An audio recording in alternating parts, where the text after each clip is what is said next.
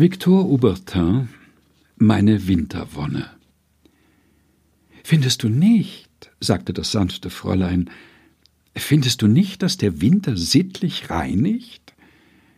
Warum treibst du keinen Wintersport? Wir schritten durch die helle Winternacht, und die Kristalle des Schnees zu unseren Füßen funkelten so stark wie dort oben die sieben Sterne des Orion. Ah, antwortete ich, brauche ich nicht sittlich gereinigt zu werden, ich bin sittlich rein. Und man sollte nichts zu weit treiben. B.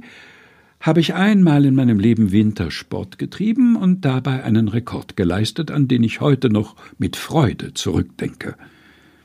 Es war das vor drei Jahren an einem der ersten Tage des Januar zu Prado bei Florenz.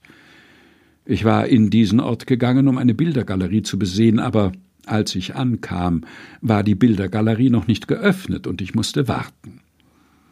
Da habe ich mich an diesem Januartag unter die blühenden Pfirsichbäume in das Gras gelegt und dort eine halbe Stunde geschlafen zwischen den wuchernden Veilchen und den schlanken Narzissen. Und siehst du, sanftes Kind, das ist die Art von Wintersport, die ich bei weitem vorziehe und die meines Erachtens heilkräftiger ist als alle anderen. Ich liebe diesen Wintersport.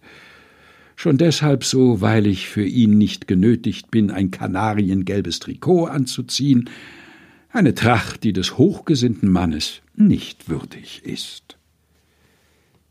Victor Aubertin Meine Winterwonne gelesen von Helga Heinold